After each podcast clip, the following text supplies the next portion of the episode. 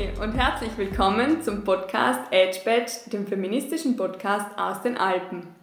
Bevor wir mit der Folge beginnen, möchten wir ein kleines Dankeschön an die tolle Band Elise Noir aussprechen. Wer sie noch nicht kennt, die Elise aus Brixen und der Aaron aus Wien treten gemeinsam als Elise Noir auf. Unser Intro ist ein Ausschnitt von ihrem Song Sorry aus dem Album I Was Just About to Leave.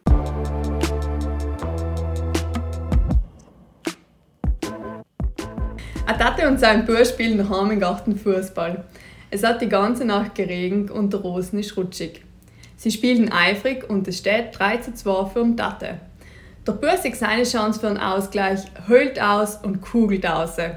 Oh, es schaut nicht gut aus. Unglücklicherweise hat sich der Bub den Fuß angerissen. Deswegen fährt der Tate mit dem Bub ein kleines Krankenhaus, wo er direkt in OP kommt. Der Tate muss leider draußen warten. Der Chirurg bereitet alles vor und will gerade ein Skalpell ansetzen, aber nach erkennt er das Gesicht für seinen Patienten und sagt, na, das ist ja mein Bub. In welchem Verhältnis steht der Chirurg und der Bub?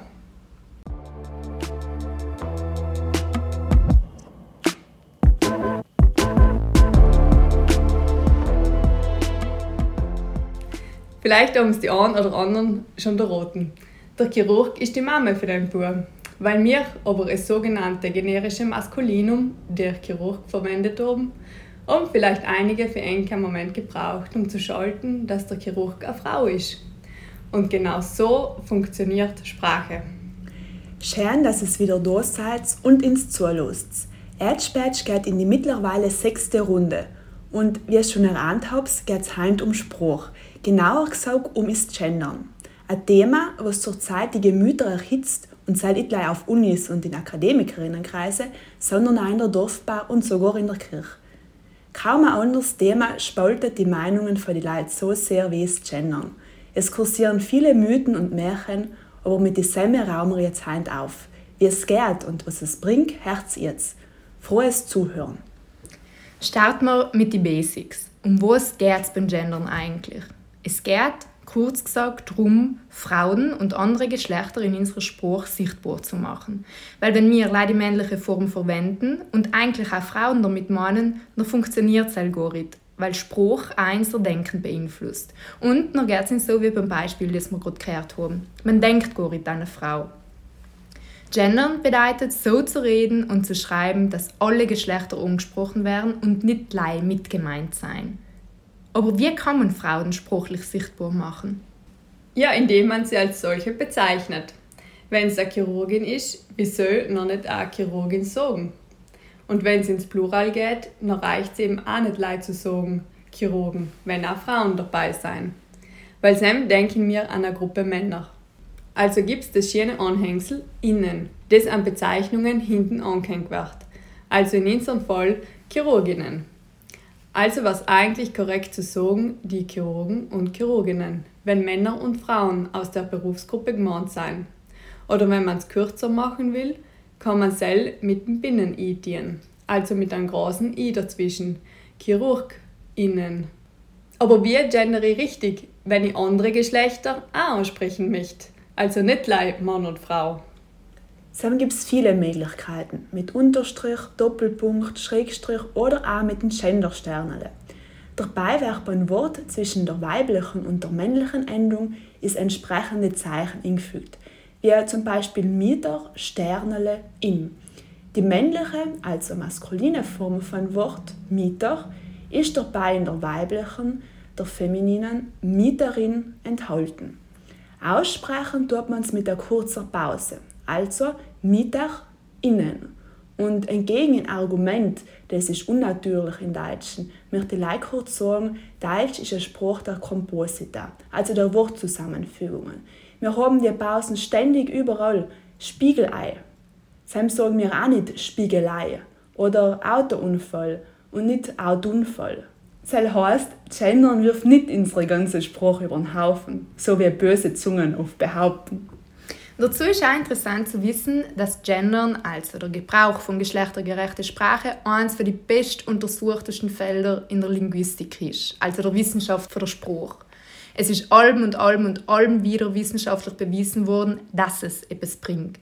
Und so oft wird einfach mit unfundierten Meinungen argumentiert. Und deswegen liefern wir eigentlich jetzt ein paar wissenschaftliche Fakten auf die Frage, was bringt Was haben wir als Gesellschaft für einen Mehrwert für Gendern?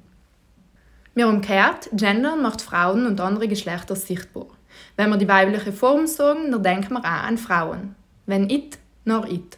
Weil wenn wir die männliche Form verwenden, dann denken wir allein an Männer. Wenn man Leute nach fünf Künstler fragt, dann nennen sie mit großer Wahrscheinlichkeit fünf männliche Künstler. Fragt man aber nach KünstlerInnen, dann kommen auch ein paar Frauen.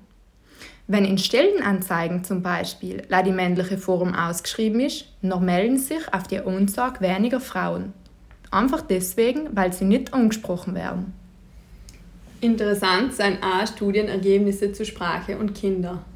Wird die weibliche Bezeichnung für stereotype Männerberufe mitverwendet, also Astronauten und Astronautinnen, noch können sich mehr Gitschen vorstellen, Astronautin zu werden, als wir, wenn man live von Astronauten redet. Sie können sich mit der weiblichen Form identifizieren. Was heißt sehr langfristig? Spruch ist ein gutes Mittel, um Berufsgruppen ausgewogener zu gestalten. Frauen in die technischen Fächer zu holen und Männer in die Kirchberufe zu bringen. Weil umgekehrt, wenn wir KrankenpflegerInnen statt Krankenschwestern sagen, dann können sich auch mehr Männer in solche Berufe vorstellen. Studien sagen auch, dass sich Frauen eher auf Führungspositionen inlassen, wenn explizit die weibliche Form wie Chefin oder Managerin genannt wird. Und auch Cell hat wieder einen langfristigen Effekt, um Frauen in die Führungspositionen zu holen. Wieder andere Studien sagen auch, dass in Ländern mit neutralen Sprachen, wie zum Beispiel in Finnischen, die Sprachvolle viel zur Gleichberechtigung beitragen. Frauen arbeiten mehr, sie seien öfter unternehmerisch tätig und haben auch eine größere politische Beteiligung. Es kann also auch eine direkte Verbindung zwischen der Sprache und der wirtschaftlichen, also ökonomischen, sozialen und politischen Teilhabe hergestellt werden. Leider durch Sprache, verrückt, oder? Spruch wirkt sich also direkt auf Gleichberechtigung aus und auf der Genderstern, das Binnen-I oder der Doppelpunkt. Er macht Frauen sichtbar, spricht alle Geschlechter an und ist so inklusiv wie sprachlich möglich. Spruch ist mächtig. Es macht einen Unterschied, wie wir über was reden und wen wir mit unserem Spruch ansprechen. Spruch gestaltet die Welt, in der wir leben, beeinflusst unser Denken und wirkt sich auch auf unsere Handlungen aus. Gendern ist ein wichtiges Tool, um der Gleichberechtigung einen Schritt näher zu kommen. Und wir wollen sichtbar sein. Wir wollen nicht allein mitgemeint sein, weil wir es effektiv übersehen und vergessen werden. Und wir seien 50% Frauen in Südtirol, 50% Frauen auf der Welt. Also lasst uns gemeinsam allen GegnerInnen des Genderns trotzen und nutzen wir die Macht des Innen, die Macht der Sprache.